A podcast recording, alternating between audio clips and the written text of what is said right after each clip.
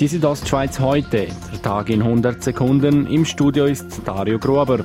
Ist das Gras auf den Bündner Wiesen hoch, sind Rehkitze kaum zu sehen und laufen so die Gefahr, an qualvollem Mähtod zu sterben. Um dies zu verhindern, wurden in diesem Jahr in neun Regionen Rehkitzrettungen mit Drohnen durchgeführt. Mit Erfolg, sagt Projektleiter Markus Egle vom Amt für Jagd und Fischerei. Geflogene Einsätze sind total 1123 und gefundene Kids sind nicht weniger als 448 gewesen.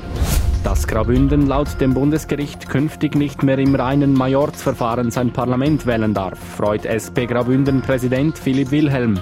Für ihn ist klar, wo jetzt nach dem Urteil der Ball liegt. Die Graubündner Regierung, dass sie sauber analysiert, äh, was das Bundesgericht äh, festgehalten hat, wo wir ein Problem haben für das Bundesgericht waren sechs Bündner Wahlkreise zu groß für den Majorz und das Afers zu klein, um einen Sitz im Parlament garantiert zu haben. Gestern ist Italiens Regierungschef Giuseppe Conte zurückgetreten. Damit ist auch das Regierungsbündnis aus Lega und Fünf-Sterne-Bewegung zu Ende.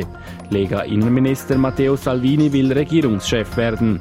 Aus Schweizer Sicht wäre dies nicht das optimale Szenario, sagt RSO-Politexperte Claude Dermont. Wir sind daran interessiert, dass es ein stabiles Europa gibt und dementsprechend, dass der Matteo Salvini seine Politik von ähm, Austritt aus dem Euro nicht kann weiterführen Zum Sport. Zurzeit findet in Graubünden das Mountainbike-Mehretappenrennen Swiss Epic statt. Gestern hatte die Bündnerin Corinna Gantenbein gemeinsam mit ihrer Partnerin Katrin Stirnemann die erste Etappe gewonnen. Heute doppelte das Duo nach. Morgen führt die dritte Etappe von St. Moritz nach Lenzerheide.